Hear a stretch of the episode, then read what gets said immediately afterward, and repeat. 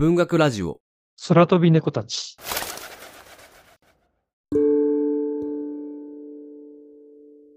少数派として生きる人々との出会いを通じて、自らのルーツとアイデンティティを探し求める。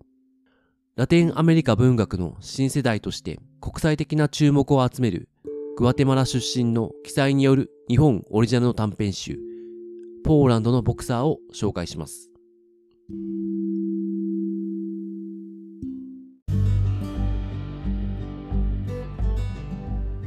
どうも皆さんこんにちは。文学ラジオ空飛び猫たちです。この番組はいろんな人に読んでもらいたい、いろんな人と語りたい文学作品を紹介しようをコンセプトに、文学と猫が好きな二人がゆるーくトークするポッドキャストです。お相手は私小説が好きの会の大地と羊をめぐるカフェの三重の二人でお送りします。文学のプロではない二人ですが、東京と京都をつないでお互いに好きな作品をそれぞれの視点で紹介していく番組です。今回紹介するのはエドワルド・ハルフォンのポーランドのボクサーになります。松本健二さん役で白水社から2016年に出版された本になります。こちら、あの、我々がいつも熱い熱いと言っている日本翻訳大賞受賞作品でございますね。うんで第3回ですね。第3回といえばですね、もう私が大好きなあのアンソニー・ドーアの全ての見えない光も受賞した時ですね。だから、この2冊が受賞作だったわけですが、なので存在はもちろん知ってましたが、実は未読でして、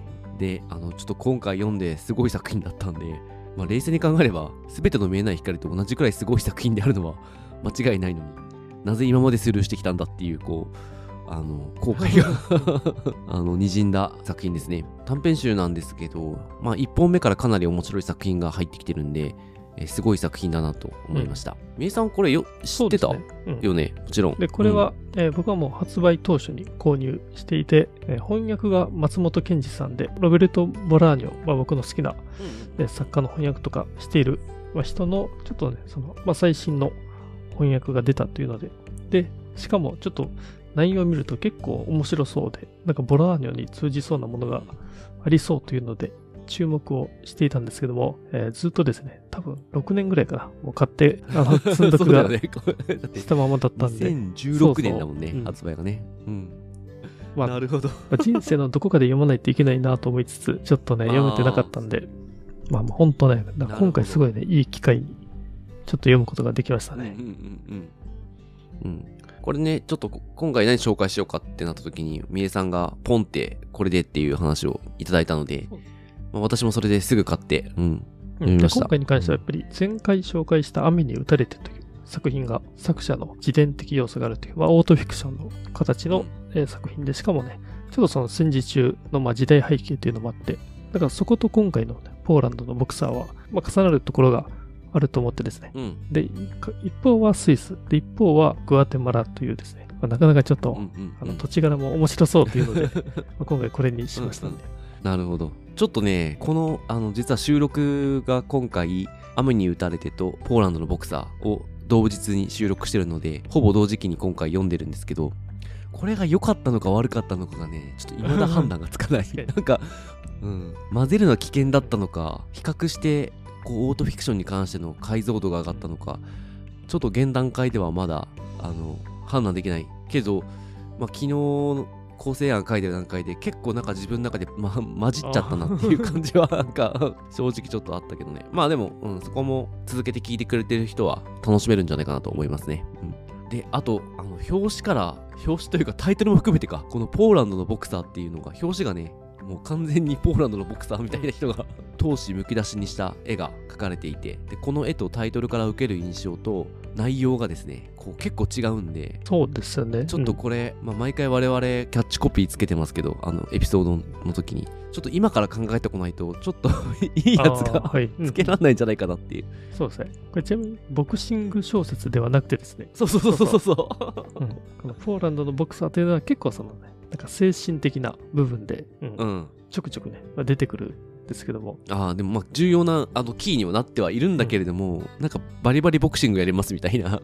そういううん。タイプの。あ、っていうかボクシングシーンなんか一回も出てこない？そうですね。うん、ポーランドのボクサーだった人がちょろっとね、まあ出てくるうん。だけなんですけども、うん。うん。なので、ちょっとこのタイトルと表紙との齟齬をですね、どう埋めて伝えるかっていうのは最初ちょっと非常に重要なんじゃないかなとうんうん思いましたね。うん、間違いなくいい作品なので、なんか多くの人には手に取ってもらいたいんだけれども、発売から時間経ってるけれども、ここはキャッチコピーどうしよう問題がかなり浮上していますね、私の中で。ね、ちょっと考えないと。収録から多分これ配信されるのいつなんだろう結構先になるんで、その時までには考えつきたいなと思ってますけど、どんなキャッチコピーを作ってるか配信されてる時聞いてる皆さんはもう分かってると思うのでどういう思いで つけたのかなみたいなのを想像してもらえると助かります、でハードル上げるっていうね。ね、キャッチコピーいつもはね、あれなんですよね。本当配信の直前にね、ギリギリで、そうもううん。まあ、これかなみたいなものをね、うん。まあ、出し合って決めるんですけど。大体日曜日の夜に決めるからさ俺編集終わって結構頭がもうあの疲れ切っててでみえさんカフェの営業終わって疲れ切っててみたいな時が多分あるから、うん結構勢いで決めてるところそうだねですよね。なんかじっくり考えてって、なかなかね、できてないんです。まあ、でも今回はね、うん時間がちょっとあるんで。ちゃんとここはした方が、がいい。うん。しないとちょっと伝わるものも伝わんなくなる気がする。うん。そうですね。これで間違えてね、ボクシング関連のキャッチコピーとかつけてたら 面白いですよね。ここまで喋ってて。迷い迷ってそこなんだみたいな。ちょっとそこもちょっと考えていきましょう。で、今回なんですけど、ポーランドのボクサーなんですが、えー実はですね、これ、えっと、ポーランドのボクサーっていうのはもちろんですね、あの、グアマテラ本国でも出版されてるんですけれども、それとは内容がかなり違った、えー日本オリジナルの作品となっております。で、えっと、作者のあのエドワルドさんがですね、え書いた3つの短編を一つにした、あ、あ、短編じゃねえ、短編集を一つにした本でして、しかも、あの、例えばこのポーランドのボクサーから始まって、もう一個の短編集、もう一個の短編集みたいな感じで、ちゃんと区切られてるわけじゃなくて、その中でもシャッフルされて並び替えられてるっていうですね、日本でしかないオリジナルの短編集となっております。だから結構独特な作品ですね。うんえーではですね、著者のエドワルド・ハルフォンさんについて、えー紹介したいと思います。えー1971年、グアテマラシティ、えー生まれて、まあ、中南米の国の生まれの人にえーなります。両親ともにですね、あのユダヤ系のルーツを、まあ、持っている方になります。で、まあ、内戦が、まあ、あったね、国ですので、まあ、10歳の時に、まあ、一家でアメリカに移住して、そのまま、えーアメリカの大学で学ぶんですけど、社会人になってグアテマラに帰ってきて、で、そこのグアテマラの大学で文学を教える、まあ、先生、大学の教員をね、しながら執筆活動も書いたと。で、書いた作品で注目を浴びて、2007年の時には39歳以下のラテンアメリカ文学の注目作家の一人に選ばれて、で、その後ですね、ポーランドのボクサーが国際的な注目を集めて、まあ、あの、世界的な作家になっていたという方になります。で、その後ですね、今回の日本オリジナルのポーランドのボクサーに収録されている中編小説、ピルエットやを、ま、出してですね、まあ、いろんな賞を取って、で、その後、あの、修道院という、ね、作品も、え出版して、まあ、それ、ポーランドのボクサー、ピルエット、修道院、まあ、この3冊で、まあ、今回ですね、え日本のオリジナル短編集が組まれたというですね、ちょっとそのような、まあ、作家さんになります。グアテマラ出身の作家って多分初めて読んだ。僕もと思いま初すめてですね。でも全然読みやすかったけどね。うん。そうですね。んうんうんうん。経歴としては面白いですよね。一回理系かな？工学部の方に行ってから文学に転校するっていう、たまにあるタイプのあの方ですよね。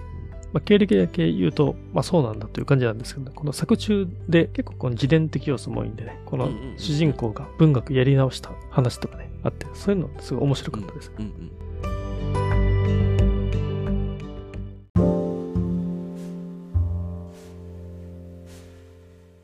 作品紹介へ移っていきたいと思います。で、あらすじを引用させていただくと、少数派として生きる人々との出会いを通じ、自らのルーツとアイデンティティを独特のオートフィクション的手法で探求する12の物語。6975にポーランド生まれの祖父の左腕には色あせた緑の5桁の数字があった。アウシュビッツを生き延び、戦後グアテマラにたどり着いた祖父の物語の謎をめぐる表題作法家異色の連作12編ラテンアメリカ文学の新世代として国際的な注目を集めるグアテマラ出身の記載初の日本オリジナル短編集となっていますうん。このあらすじからですね、あまりわかることがないので、あの、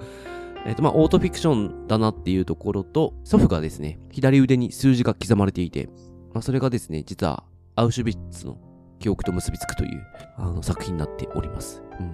じゃあちょっと具体的に話をしていきたいんですが、えーと、まずですね、と何を置いてもですね、ちょっとこのオートフィクションの話は今回避けれないので、オートフィクションの話をしていきたいと思います。今回のおそらくちょっとまだ収録が始まったばっかりといえば始まったばっかりなんで、あれなんですが、おそらくなんですけど、最初この辺の話が熱くなって、ストーリーに関してはですね、そこまで深く話さなくてもいいかなと思ってます。というのは、前段のこの魅力みたいなところが伝われば、おそらくもう読みたくなると思うんですね。なんで、ここをちょっと集めに行きたいなと思っております。で、ストーリーに関してはもうさらっとしていきたいなと思ってます。で、そんなわけでちょっとオートフィクションの話をさせていただきたいんですが、えオートフィクションっていうのはですね、まず言葉の意味としては、オートは自分自身という意味です。で、えっと、結構古くからある文学のジャンルの一つではあるんですが、まあ、要は作者と語り手、視点ですね。あの小説の中の視点がですね、同一人物であり、自伝的要素を入れながら作り上げていく物語、フィクションとなってます。で、まあ、日本語で言う詩小説と訳されることが多いです。詩小説とは、ちょっと自分のイメージなんですけども、あの、結構古くからあって、もう太宰治のイメージがすごく強いですね。で、最近だと、金原ひとみさんがオートフィクションというタイトルで小説を書いてたっぽいんですが、ちょっと私未読なので内容わからないんですが、まあおそらく詩小説なんだろうなと思います。で、海外だと去年ノーベル文学賞を受賞したえフランスのアニー・エルノなんかもオートフィクションのえ作家としては知られています。で、今回ですね、ポーランドのボクサーの役者後書きにも出てきたんですけど、えーノルウェーのカール・オーベ・クラウンスゴールっていう方がいらっしゃるんですが、これノルウェーでめちゃめちゃ売れてる作家ですね。うんえっと、売れすぎちゃって、ノルウェーに住めれなくなった作家ですねうん。えっと、この我が闘争っていうのを私、第1部だけ読んでるんですけど、これ、これぞオートフィクションと呼ばれている作品で、ほんと自分の人生を全部書き切ろうという、あの、勢いを感じる、全6部作かな、の作品なんですけど、日本では確か2部までしか訳されてないかな、現状で。ううんん。この方にめちゃめちゃ今回の、えーエドワルドさんは近い感じがしました。前回のアンネマリーの雨に打たれて、もうオートフィクションとしては書かれてるかなと思うんですけれども、もう全然こ、なんていうかね、あの、このノルウェーのあのカール・オーベ・クラウンスゴールに近い感じがします。というのは、なんか目にしたもの全てを描き切ろうとするような姿勢があって、スタイルがあって、これが、なんていうんですかね、あの、なんかそのまま描いていく感じがあるんですよ。でこれは、雨に打たれては、もちろん自伝的なこととか見たことを描写しようっていうことはあるんですけど、それよりはなんていうのかな、もう、ほんと見たまんま、なんだろう、えっと、細かいところから描いていく感じがあって、で、そうするとですね、なんか、この作者の人生っていうものが全部浮かび上がってくる感じがしていて、えーこの作り方は独特だなと思いました。うんこの我が闘争を読んだ時もですね、結構この辺りはすごく強く感じたんですけど、うん個人的にはこれに、この描き方によって、言語化しにくい自分の感覚とか感情とか状況なんかを言語化しないことでさらけ出すことに成功している気がしていて、これはですね、我が闘争を読んだ時にあの一番感動したポイントで、今回もですね、同じく感動したポイントですね。多分文学ってこういうものなのかもしれないって自分はちょっと思ったうん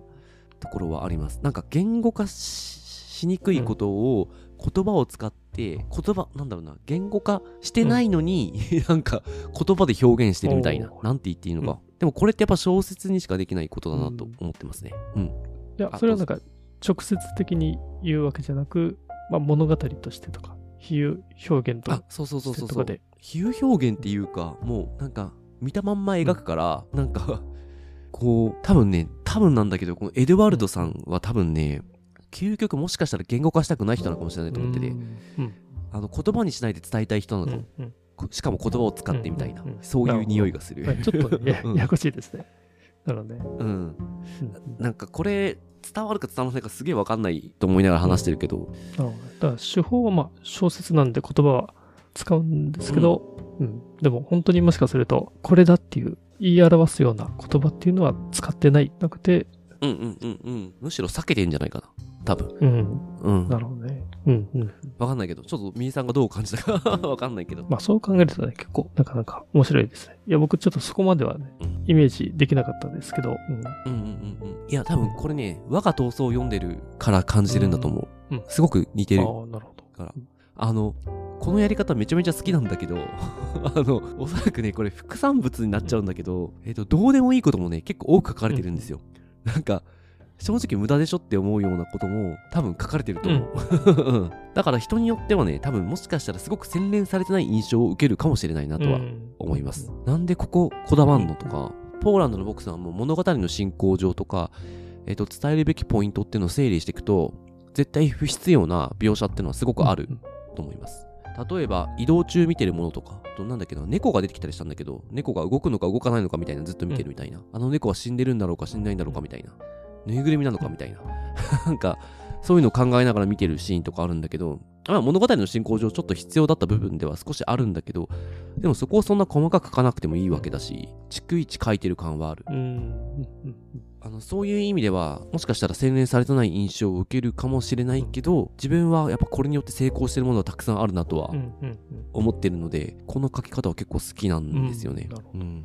なんか自分がたまに小説を書くときになんかこういうことをしちゃうんですよね。うん。あのそこを割と実体験のあ実体験ってあれねあの感情の動きじゃなくてうんうん自分が置かれている場所っていうか例えばバスに乗って移動してるときにうん。見たものとかを書いたりしてそこをなんか足がかりにリアリティを持たせていくみたいなうん感覚はすごく自分が小説を書く書きたいなと思った時には使うやり方なので、でこれでやっぱうまくいってる人たちっていうのはすごく信用してしまう部分がどうしても自分はあって、もしかしたらちょっと他の小説をたくさん読んでる人たちは感覚違うかもしれないけど俺のとは思ってるけどでも俺はこういうやり方好きだね、うんうんうんうん。なるほど。ある意味ねうん、確かに自分をなんかさらけ出しているっていうのは、まあ、そういうことんんだと思いますしね。まあうん。無駄あるのかもしれないけど、ね、だから見たもの、思ったことを書いていくっていう。うん。うんそれはちょっとこのオートフィクションのやり方っていうのはなんかちょっと他のオートフィクションとまた違うオートフィクションさだなと思ってますね。僕がポーランドとボクサー読んで思ったのは、あの、オートフィクションなんですけど、なんかすごいスケール大きいと思いましたね。あうんうんうん。まあ、どこまでが自伝的な話で、どこまでがまあ完全な創作かっていうのはわからないんですけども、まあ、特に収録されているあの中編2つ、あのピルエットと修道院という作品は、うん。あの最終的にそんなところに行くんだっていうですね、ところにたどり着いていてですね、2つとも、これが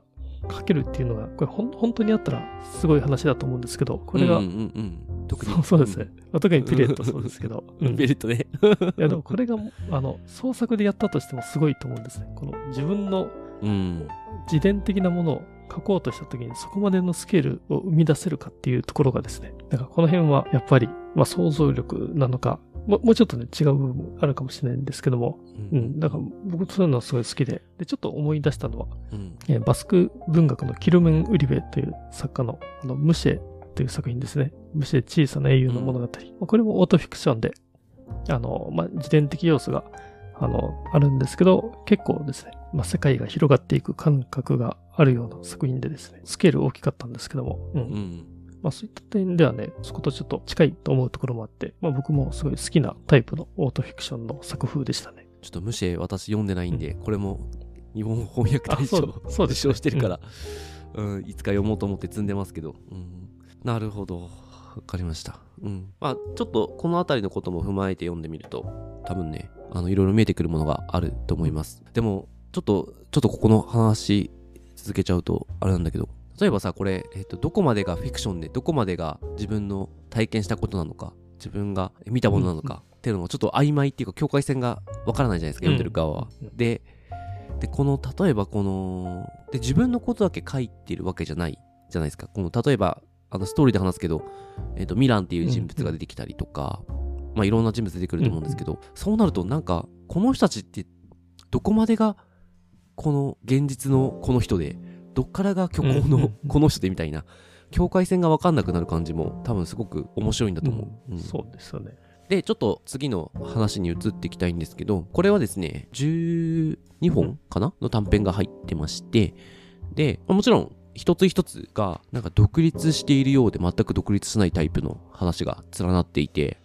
明らかに次の話の布石になっているような文章もあれば、まあ、ほぼほぼ独立してるなみたいなものもあったり、あと完全に違う話を補完する役割を持った短編もあります。で、前段でも述べた通り、日本オリジナルの短編集で、えポーランドのボクサー、ピルエット、修道院という3つの短編集を再構築して一緒にしちゃった上並べ替えて一冊にした作品です。でこれ並べ替える時におそらく話が理解しやすいように並べ替えてると思うので多分3つを個別に読むよりも、うん。このエドワルドさんが描きたいものっていうのを理解するのにはかなり役立ってる構成なんじゃないかなと思います、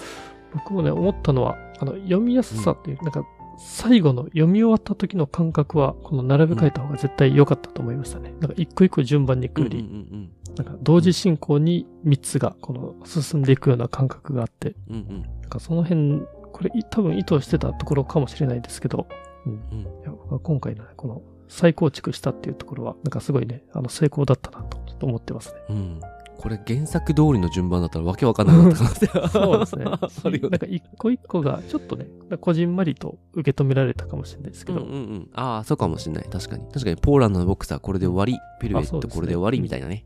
うんうん。なんか一個の流れっていうのはちょっと見えなかったかもしれないですね、うん、そうなんですよ。だからこの3つをうまく並べ替えることによってこのいくつも分かれた物語がですねこの語り手エドワルドさんのアイデンティティをぐっと浮き上がらせることに成功していてそのなんか味わい深さみたいのは非常に感じることができる一冊でしたね。で、基本的には結構突拍子もないことも多少あるんだけど、おそらくほぼ作者の方、エドワルドさんが体験したことなんじゃないかなと思います。なので、非常に自分のアイデンティティに深く結びついている出来事を描いてるんじゃないかなと思います。で、その中でですね、やっぱり結構このポーランドのボクサーっていう話の中で出てくる大きなキーとなるのはユダヤ系のルーツがあるんですけども、まあ、ユダヤ人の祖父がですね、アウシュビッツで、まあ、捕らえられていて、まあ、そこから生き延びたということ。で、これに、ちょっとポーランドのボクサーというのが非常に絡んできて、タイトルにもなってるんですけれども。あとはやっぱりこのジプシーの音楽との出会いとか、あと、まあ、妹の結婚式に出るために訪れたイスラエルで出会った女性なんかの話が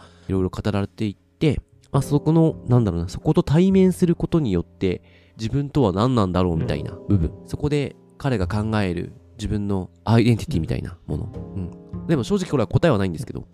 答えはない中で自分とは何だっていうことを探っていく過程っていうのが描かれている作品ですね。で、個人的にはすごく惹かれてしまった部分は、この主人公の視点なんですけど、まあ、エドワルドさんの視点だと思うんですけれども、えっ、ー、とですね、なんか自分のスタンスを決められないように自分は見受けられました。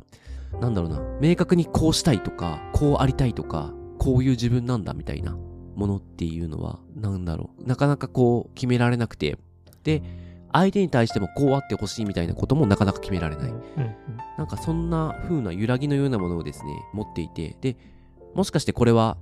あの、エドワルドさんがですね、まあ、ユダヤ系のルーツなんかがあると思うんですけども、そのルーツをですね、どう捉えていいかわからないのかもしれないな。どう捉えていいかわからないと思っていることに起因するのかもしれないと思いました。で、これがですね、作中結構繰り返し描かれるので、自分は結構ここがフックになって、この物語の中に、この小説の中にですね、惹かれてしまったところではあるなと思います。で、正直ちょっとこう、揺れ動かされ続けた感はあるので、一度読んだだけではですね、ちょっと読み取れない部分は多かったんじゃないかなとは思います。うん。ハルフォンさんのアイデンティティの部分で、ちょっと思ったのは、もしかするとあの、グアテマラにいたら、自分がうん何者かよくわかんないまま、だから、そういうルーツを巡ったり、そのジプシーの音楽に惹かれて、うんうんうん。あの、外に出たり、まあ、妹の結婚式はですね、あの、偶然というか、まあ、なりまあ、でもそこも、まあ、宗教がね、かなり絡んできていますけど、ユユダヤ教という、ね、そこの問題提起をされたりとか、そういう意味では僕面白いなと思ったのは、こう、グアテマラにいたら起きないであろうことが違うところに行くとお起きる、まあ、自分のアイデンティティを考えさせられるみたいなのがあって、うんうん。うん。こういうのはドラマがあって、まあ、どの短編もね、もしかすると共通してるとこあるんじゃないかなと思うんですけども、うん、いうん。やいや、読み応えがありましたね。うん、ね。多分こういう感覚を持ってる方っていうのは多分一定数いるからすごくそれで評価されたりとか読まれるんだろうね、うん。この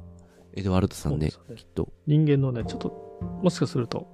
いくつかの顔を持ってるのかなと思うところがあって、なんかあの、うんうんこのハルモンさんがグアテマラにいるときって、この、後でストーリー紹介する、あの、カナタノっていう作品は、まあ、グアテマラの中にいる話で、で、まあ、そんなに、なんて言うんですかね。ハルフォンさん自身はそんな深刻な話ではないんですけども、うんうんでも、ねやっぱりその違う話になって、もっとその自分のアイデンティティを揺さぶられるような出来事に直面していくと、なんかね、ちょっとキャラクター性がね、若干変わっていったりするのかなと思うんで、なんかそういう人の持ってるいろんな一面っていうのが、なんか見える、見えるなというのはですね、やっぱりこの短編集という形でちょっと思いましたね。うん。そうですね。じゃあちょっと具体的にストーリーいきましょうか。えっと、これからちょっとストーリー話しますが、えっと、まずですね、最初にこの短編集の一番最初に入っているカナダのっていう短編をご紹介します。で、これが一番非常にこの作品の中ではわりかしシンプルで、これがだけ独立しても非常に楽しめるかつ、めちゃめちゃいい短編だったので、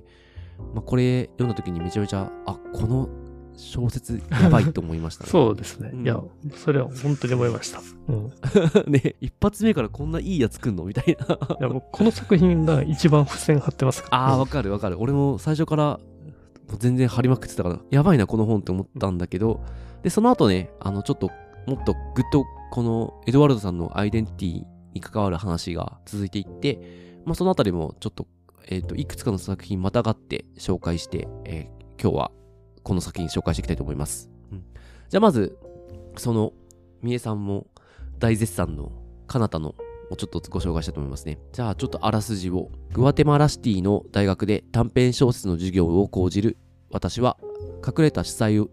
えっ、と、詩の才能ですね。隠れた詩の才能を持つ学生、ファンカレルと出会う。だがある日を境に突然授業に彼は出てこなくなり、その後退学したということが判明する。彼の身を案じる私はファンの実家を訪ねて先住民の村へ向かう。そこで彼の置かれた状況を知ることとなる。うん。という、あらすじだけで言うとこんな感じで、まあこれも、あの、裏表紙に書かれてたものをほぼほぼ引用してちょっと付け加えただけなんですけど、そう、筋としてはもう割とシンプルじゃシンプルです。で、ただ、やっぱりこの、えっ、と、前段でもお話ししてますけど、オートフィクションの中で話しましたけど、結構見たことが描かれたりするんで、あの、授業の風景とか、うんうん。このファンカレルがどういう風にこの私を待っていたとか、あのというところがですね結構描かれて個人的にはねその辺の描写は結構エモく感じましたね、うん、でちょっとあらすじは出てないんですけどえっと、なぜかこの私とですね、あの、女学生との変な交流もあったりして、うんうん。ちょっと何なんだろうこれとか思いながら読んでましたけど、うん。で、話ととしては最終的に結構、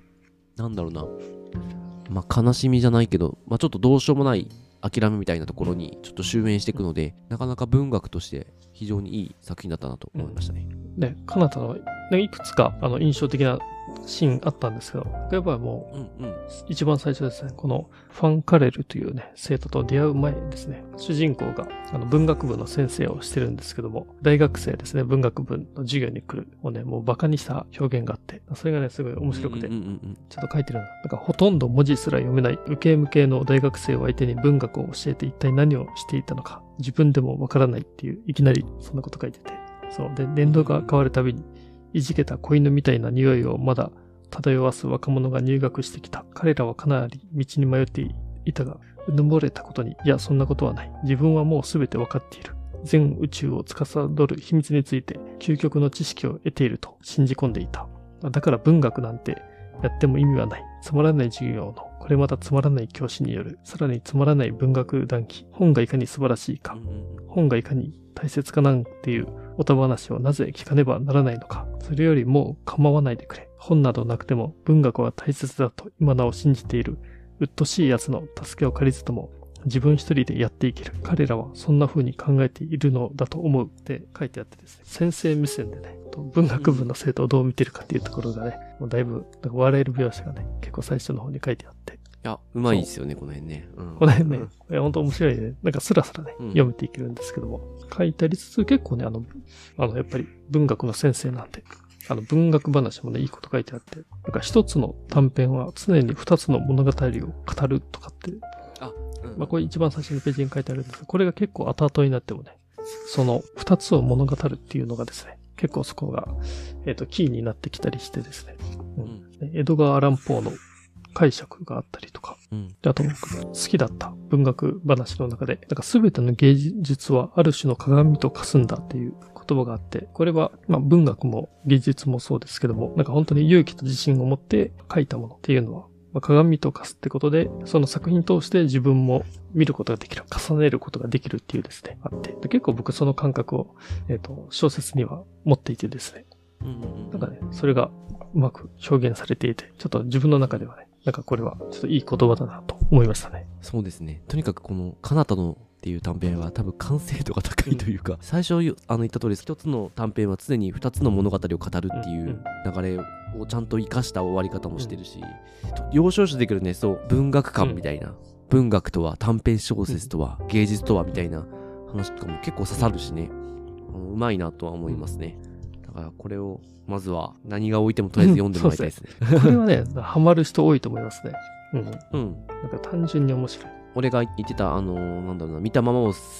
描いてるような感覚っていうのもすごくあるから、そのあたりも踏まえて読んでもらえると非常に導入の一本としてはいい作品だなと思いましたね。うん、話としてはやっぱりこのパンカレルとの交流みたいなのがメインなんで、他の学生をバカにしてる私がですね、うんうん、あの、ファンカレルという才能を見出し、こいつと一緒にいろいろ話したいみたいな ところも描かれていて、あの、そのあたりも、あの、結構いい小説だなと思いました。うん、まあちょっと最後ちょっと悲しい結末がありますけど。じゃあちょっとそんなところにして次行きたいんですけど、次はですね、あの、ペルエットっていう、えっ、ー、と、短編集が中心になって描かれている、えっ、と、ミランという人物との話ですね。これが結構、割とこの小説の中でも中核を、短編集の中でも中核を担っている部分ではあるかなと思います。で、まずミランという人物なんですけど、これまず、エピストロフィーという短編で、えー、私とミランは出会います。で、これはアンティグアナで開かれた文化フェスティバルで、私は、えー、セルビア人のピアニスト、ミラン・ラキッチと知り合う。自由な精神の持ち主であるミランの演奏に魅了された私は、彼がジプシの血を引いてるということを知るというのが、まあ、導入みたいなもんですね。うん、で、この後ですね、あの、絵はがきという短編があって、えっと、ミランから旅した先からですね、その旅先とは全く関係ない写真とか絵だ絵だったりもするんですけど、えっと、非常に文章量の多い絵はがきがですね、送られてきます。で、ある日、その絵はがきが届くのが途絶えてしまい、1年2年と経つという状況になってきます。で、で、私はですね、決心してミランを探しに、彼が消息を絶ったあれかな、ベオグラードを訪れることにします。っていうまでがこのペルエトっていう作品の手前までの話ですね。絵はがきとなんだっけ？絵はがきという短編と、幽霊かっていう短編で描かれますね。で、ピルエットっていうのが結構長めの作品で、これは私がミランを探してさまよう話ですね。ちょっとあの、裏表紙にあるピルエットのあらすじを引用しますと、ノマドのように世界を渡り歩くミランから次々と送られてくる謎めいた絵はがき。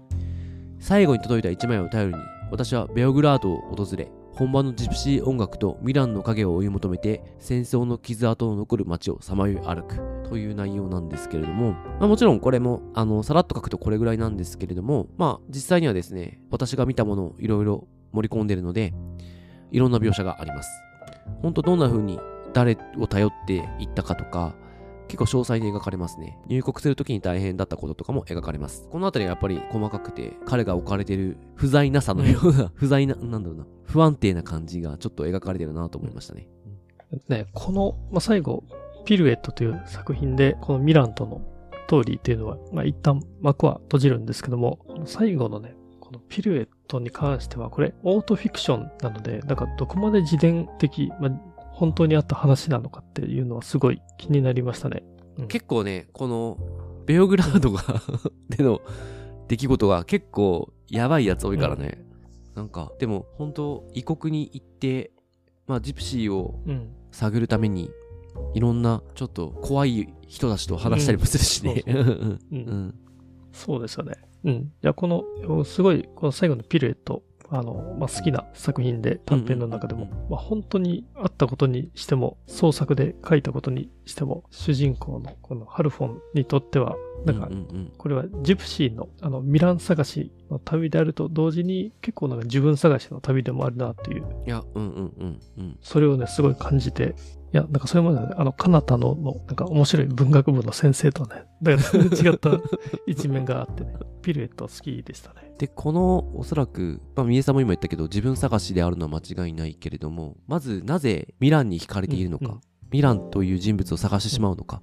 っていうところが、まあ、なんだろう、そこの感情の理由の部分みたいなのはあんまり描かれてないから、やっぱここをやっぱ言語化しないで描いてる感じはあって、自分はすごくこの話は好きで、で、ペルエットっていうタイトルの意味が踊り方なんだよね。っけ一回転して。はい、そうですよね、うんうん。ジプシーが突然つま先で飛んでくるんって一回転することですね。ねうん、これの意味をね、よくわからないんですよね。なんかこの中で、小説の中で定義づけられるものでもないし、理由なんかないみたいな話も出てくるし、そのことをすることに対して、いや、理由はあって何か意味があるんだみたいなところも行ったり来たりするんだけど、そこもすごく面白くて、うんなんか結構この一連の流れは魅了されてしまう小説でしたね。ちょっと印象的だったのは、エピストロフィーという短編の中で、このハルフォンがですね、このミランと自分を重ね合わせることがあって、で、このミランっていうのが、まあ、ジプシーで、だからすごいもう音楽エリートというんですかね、もうピアニストとして、うんうんうん。えーいるん、まあ、世界的に、あの、本当エリートの位置づけにいるんですけど、まあ、ただ、あの、そういう、なんかエリートみたいな、あの、演奏とかではなくて、自分がしたいのは本当に、このジプシーの血を、あの、引き継いでいて、だからそういうジプシーがやってる演奏をしたいというのに、もう恋、焦がれていて、まあ、ミランは先祖が、から引き継いだものに執着していると。もうそこを求めていると。で、一方で、このハルフォンはユダヤ人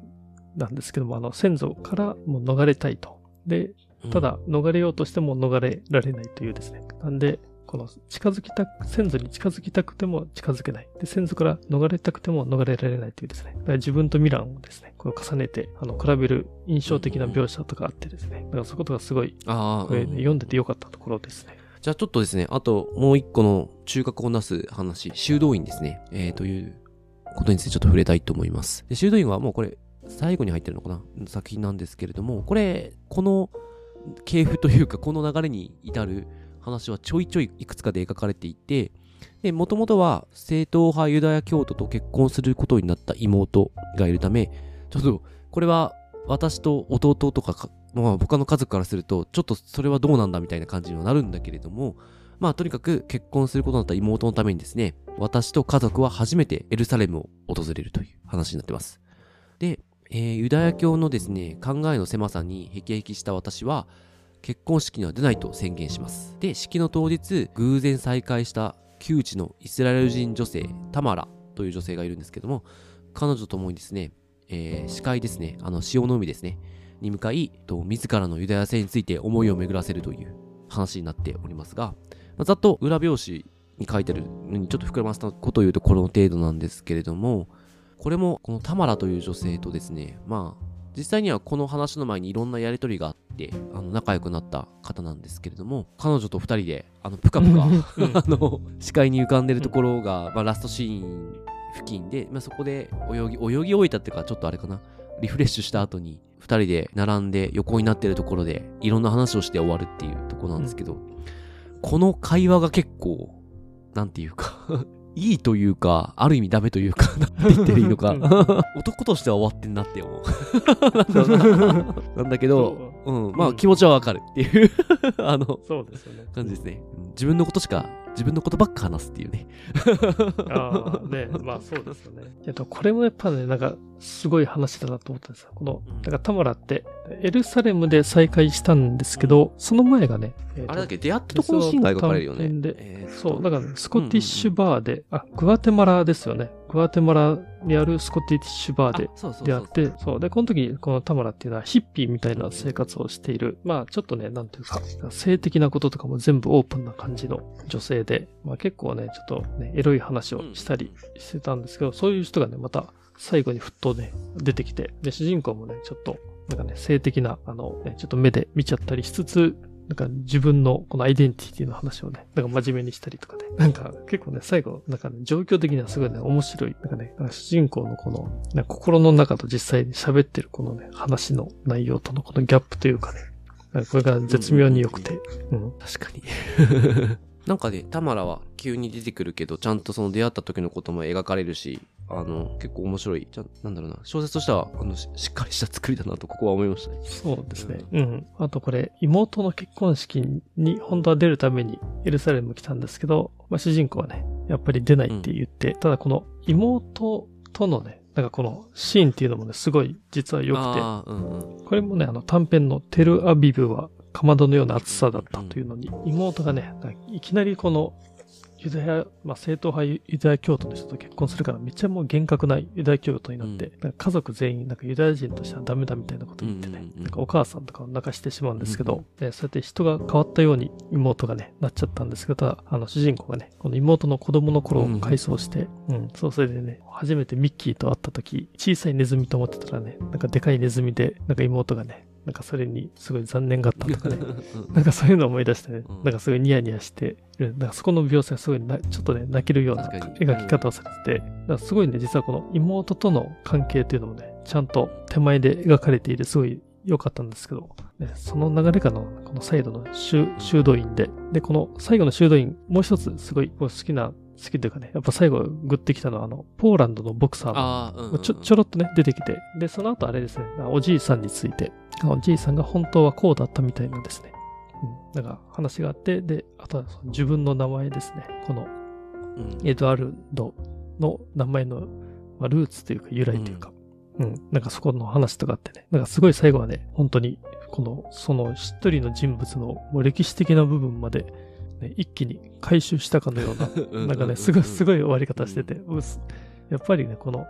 最後、修道院で幕を閉じるっていうのは、これは本当にね、なんか、この一冊の本として、やっぱすごいよくできてると思いましたね。そうです。これもあれだもんね。妹がこの、うん。俺の知ってる妹はどこへ行ってしまったんだみたいなそうそうそう。ところからちょっと多分、うん。まあ引き金はなってるもんねきっとね。このうん。自分のユダヤ、自分とは一体何なんだみたいな。ユダヤうん人うん。の血を引いてる俺は何なんだみたいな、あ、そうですよね。とうん。で修道院あでもこれちょちゃんと話すと修道院にあれだもんね。この修道院っていうのはその主人公の私のおじいちゃんが修道院で隠れていたと。でその時は、あの男性だったけどあ男の子だったけどうん。女の子のふりして。でうん。でもあの本当の名前を左手の中に書いていたからそれだけ絶対誰も見られないように自分でも忘れないように守るために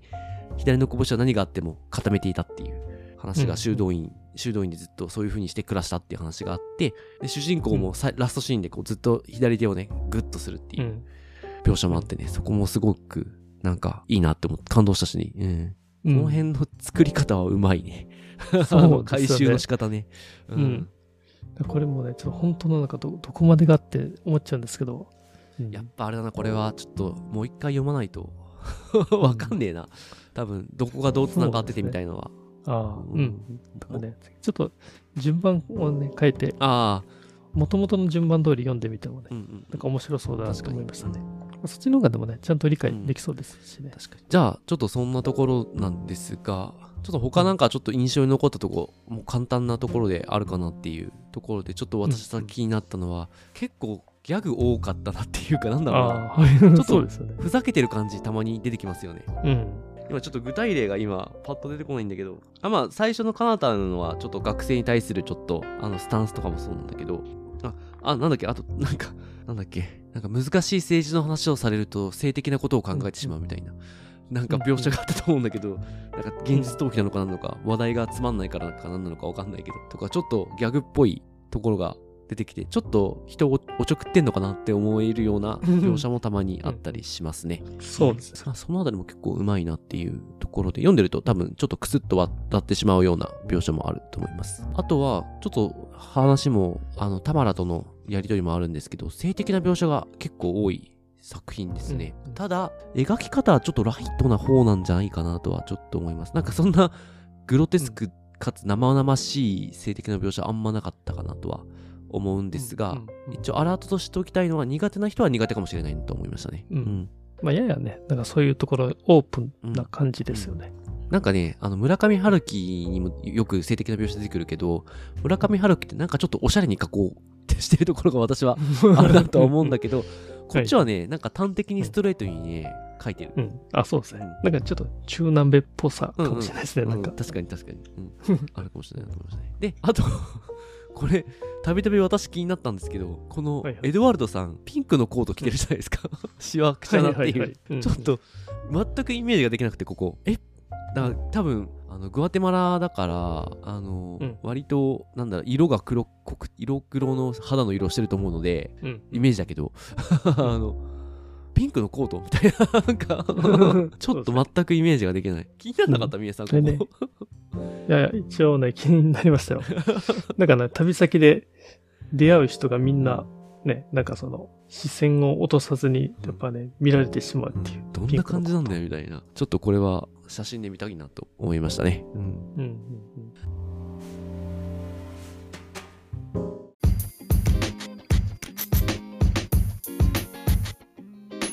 じゃあ、テーマトークに移っていきたいと思います。で、今回はですね、オートフィクションで自分だったら何を描きたい描きたいみたいなことについてちょっと話したいと思います。まあ、こんな瞬間のこんな感情を描きたいみたいなことをちょっと話せたらな、まあ、面白いんじゃないかなと思いました。うん。そうですよね。オートフィクションってことは自分、自伝ですよ。自伝、まあ、自分の人生に重ね合わせてですもんね。で僕一個思ったのが、あのやっぱりちょっと書きたい、小説書きたい願望っていうのがあってですね。あ、これ完全に創作で、事実、そんな起きてないことなんですけど、あ、そうだ、これオートフィクションって言えるのかな。自分がだから小説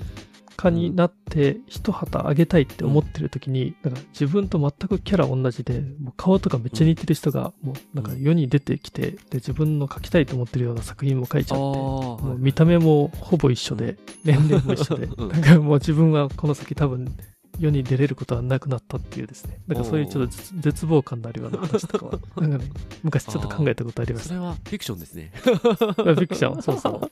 でも面白い、その話。うんなんかありそうだし。これはあれなんだ、ちょっとその下心があって、まあわうん特に若い時ですね、うん。やっぱ若くして世に出れたら、なんかね、有名になれるんじゃないかとかね、ちょっと野心的なものを持ってる時に、もうね、まあ、同じ人がなんで現れるんだって、うん。なんかその感じですね。なるほど。ちょっと面白いな。なんか、誰か書いてそう。そうですよね。うんホラー小説、エンタメ小説みたいな。ああ、だからちょっとエンタメチックなイメージですかね、自分の中では。面白いのが、文章力とかね。あその辺あんま自分とと差はないんですよ、ね。先をか実力そんな大したことないっていう。